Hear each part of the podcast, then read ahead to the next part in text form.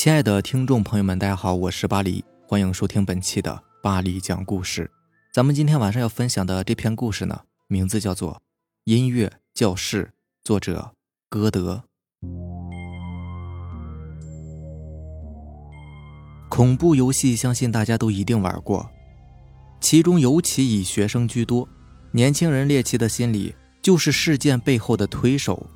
这个高中与一般无异，要说不同之处。那就是传说比较多，原本怪力乱神的东西不应该出现在学校里的。不过这所高中的地理位置特别不好，封闭式的学校建在半山腰，山顶就是火葬场。为什么选址在这里？没有别的，地价便宜。学校有一间音乐教室，时常不安分。据说有下自习的女生听见莫名其妙的钢琴声，走近一看，就见钢琴键在自动上下的被按动着。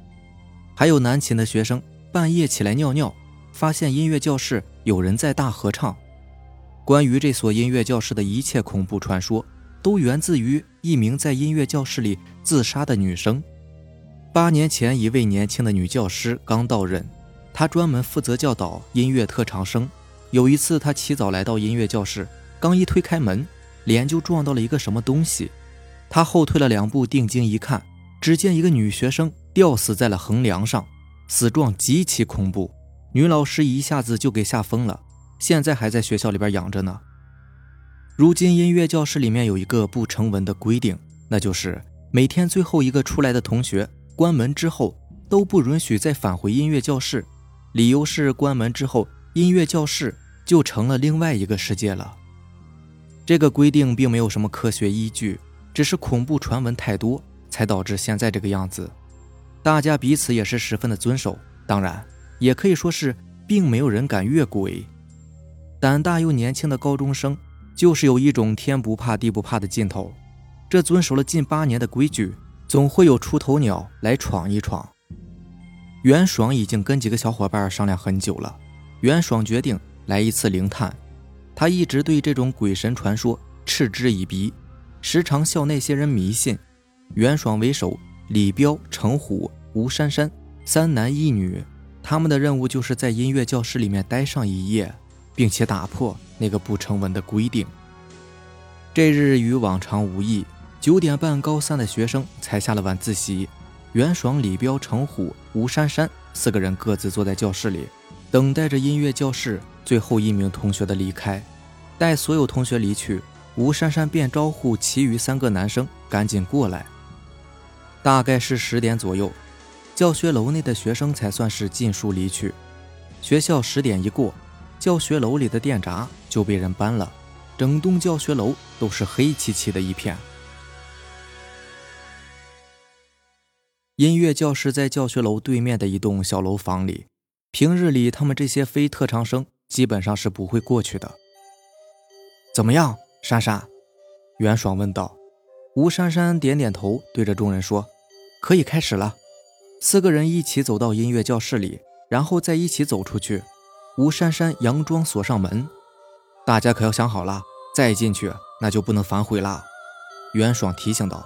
李彪一笑：“哼，要是有女鬼啊，我第一个上，我把她抓回去养着玩。”程虎更是表情嚣张地说：“珊珊都不怕，我怕个什么？”在门外待到了十一点。袁爽使了一个眼色，众人准备进去。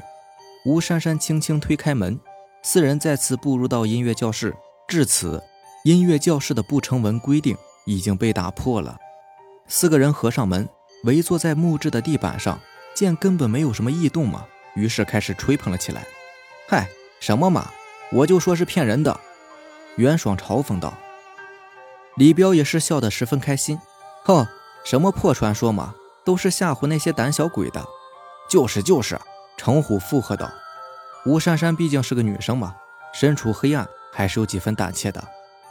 我们找点事情做吧，总不能就这样坐一晚上吧？”袁爽从兜里面掏出两副扑克牌：“我早有准备了，明天早上啊，等我们出去，就是这所学校里面最胆大的人了。来来来，快点洗牌！”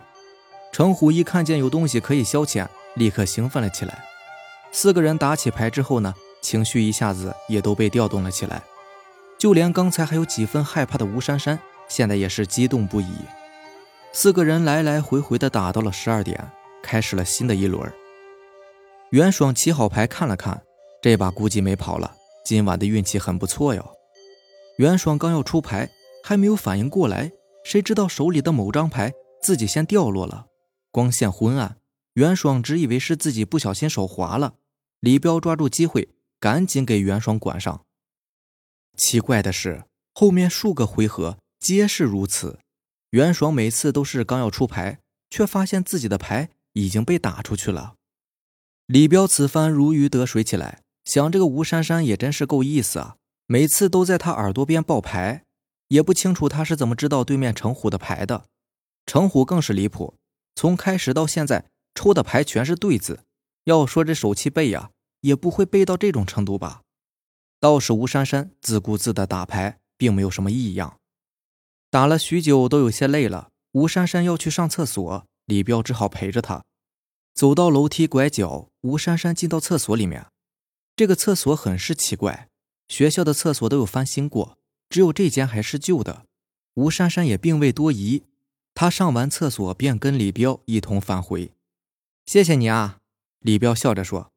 谢我干嘛？吴珊珊很奇怪。刚才我们合作，谢谢你报的牌呀。吴珊珊突然站住不动了，怎么了？李彪退回来，疑惑的问道。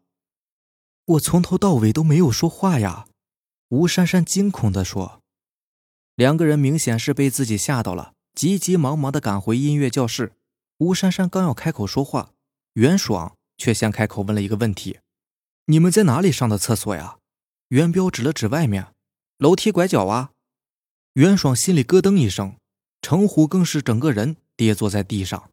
过了一会儿，袁爽才慢慢的说道：“楼梯拐角的厕所八年前就已经被封住了呀。自从那次事件之后，整个教学楼都被翻新过，这边的厕所都用水泥封住的呀。”四个人你看看我，我看看你，还没有来得及起身，音乐教室的门突然自动关上了。四个人一起去推，竟然怎么也推不开。此时，钢琴突然响了起来，钢琴的黑白键上下的动着，就像是有什么人在弹奏一般。四个人的魂都快被吓丢了。你们留下来陪我吧。空灵的女声响了起来，面前突然出现一群人在大合唱，合着钢琴的曲调唱出难听的歌声。其中有一个人，已然就是那个被吓疯的女老师。女老师被吓疯之后，一直在学校里面游荡。所以大家都认识。为首的一个女生突然冲了过来，掐住吴珊珊的脖子，接着用力一拽，就把吴珊珊的魂魄给拉了出来。吴珊珊的本体痴痴地坐在地上，流着口水。被拉去的魂魄跟在合唱团的后面，成为了其中一员。剩下三个男生也是惊恐不已，想逃也没有出路，结果可想而知。次日，学校又出事了。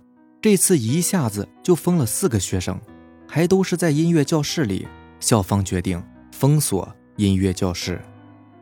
后来的时间里，还是有企业的男生看见音乐教室里面有合唱的队伍，而且是更加的壮大了。他们只能一直这样唱下去，直到永远。